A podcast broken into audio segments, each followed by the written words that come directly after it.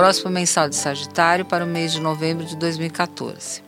Até o dia 22, você atravessa um dos mais intensos períodos de avaliação dos últimos tempos. Afinal, é a última vez desde que Saturno entrou em Escorpião em outubro de 2012 que você irá ter a chance de zerar pendências do passado, tirar os últimos fantasmas que ainda restam da sua vida amorosa, sexual, afetiva, profissional e partir para um começo novo, um recomeço.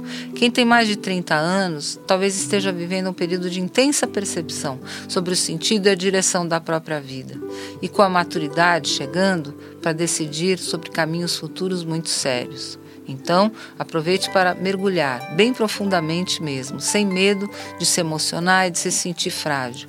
Você vai entender, superar ou transformar dores e mágoas passadas. Então, no dia 22, o Sol passa a transitar Sagitário, e no mesmo dia a Lua entra nesse signo, ampliando seu entusiasmo, bom humor e audácia exploradora.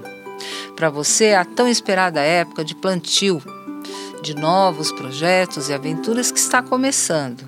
Plantio de todas as boas sementes, planos e projetos que você queira para ornar o jardim da sua existência nos próximos meses.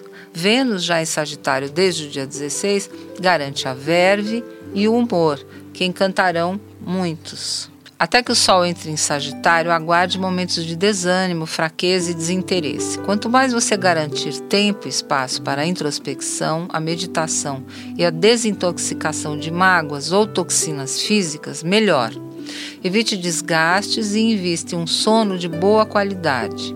Após a terceira semana, Marte promove bons tratamentos. Coloque na sua linda cabecinha por todo o mês de novembro. A pessoa que você ama tem direito de ser mais livre, de dispor das próprias ideias como quiser e aprouver. Exercite a liberdade de pensamento e de ação de, de quem você ama, num sentido razoável, claro. Caso contrário, prepare-se para chuvas e trovoadas, especialmente na segunda metade do mês.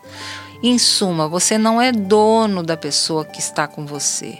Ciúmes, possessividade e a ideia maluca que você pode tornar essa pessoa a cópia de si mesmo ou o mais aproximado do seu ideal é ilusão pura.